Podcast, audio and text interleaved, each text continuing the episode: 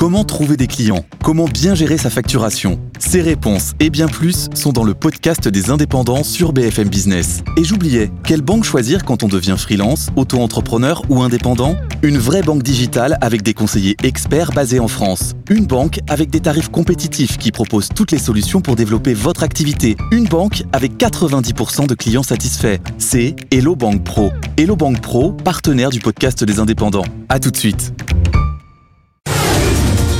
Good Morning Business, la pépite d'Anthony. Euh, Anthony, vendredi, le vendredi, on débriefe votre pépite du jour qui est venue sur notre plateau tout à l'heure à 6h15. AI Earth, c'est pas facile à dire.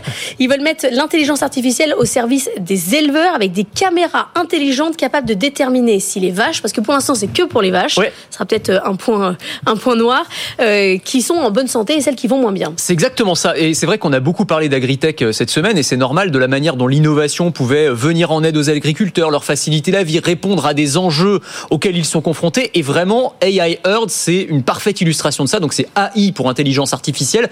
Herd, c'est le troupeau, les vaches. Et effectivement, ce sont des caméras augmentées qui sont capables de détecter des anomalies sur le comportement d'une vache si elle se met à boiter, si elle se met à avoir un problème. Euh, C'est euh, son directeur des opérations, Édouard Asselin, qui nous expliquait un peu comment euh, tout ça fonctionne. Donc la base, c'est déjà de voir les animaux dans l'image, de les identifier, donc leur donner une identité. Et pour ça, on utilise leur pelage et donc leur tâche pour arriver à différencier deux vaches l'une de l'autre. Et en permanence, plusieurs fois par seconde, on euh, mesure un certain nombre de, critères. Est-ce que l'animal est couché, debout, est-ce qu'il se déplace, est-ce qu'il est statique? L'avantage, il. C'est vraiment c'est c'est l'œil augmenté de l'éleveur, c'est la capacité à le décharger d'une fonction qui est nécessaire, qui est l'observation de ces animaux. Mais il a tellement de choses à faire qu'il ne peut pas passer non plus toute sa journée à observer ces animaux. Alors, il n'y a pas d'estimation précise de combien ça fait gagner d'heures à l'agriculteur, mais quand même, sur les coûts, il y avait une estimation autour de 10 à 15 Ouais.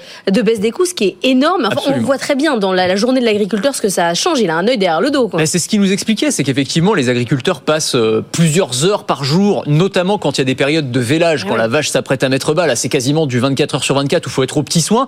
Et là, en fait, l'œil numérique de l'intelligence artificielle va décharger l'éleveur de toutes ces tâches-là. Donc c'est extrêmement intéressant. Moi, ce que j'ai trouvé extraordinaire aussi, c'est la technologie elle-même, c'est-à-dire le fait d'avoir eu l'idée de transformer les vaches en QR code, Mm. parce que c'est ça en fait, c'est analyser les tâches des vaches pour pouvoir les identifier. Je trouve ça quand même hyper hyper malin. Euh, gain de temps considérable pour l'éleveur, on le disait.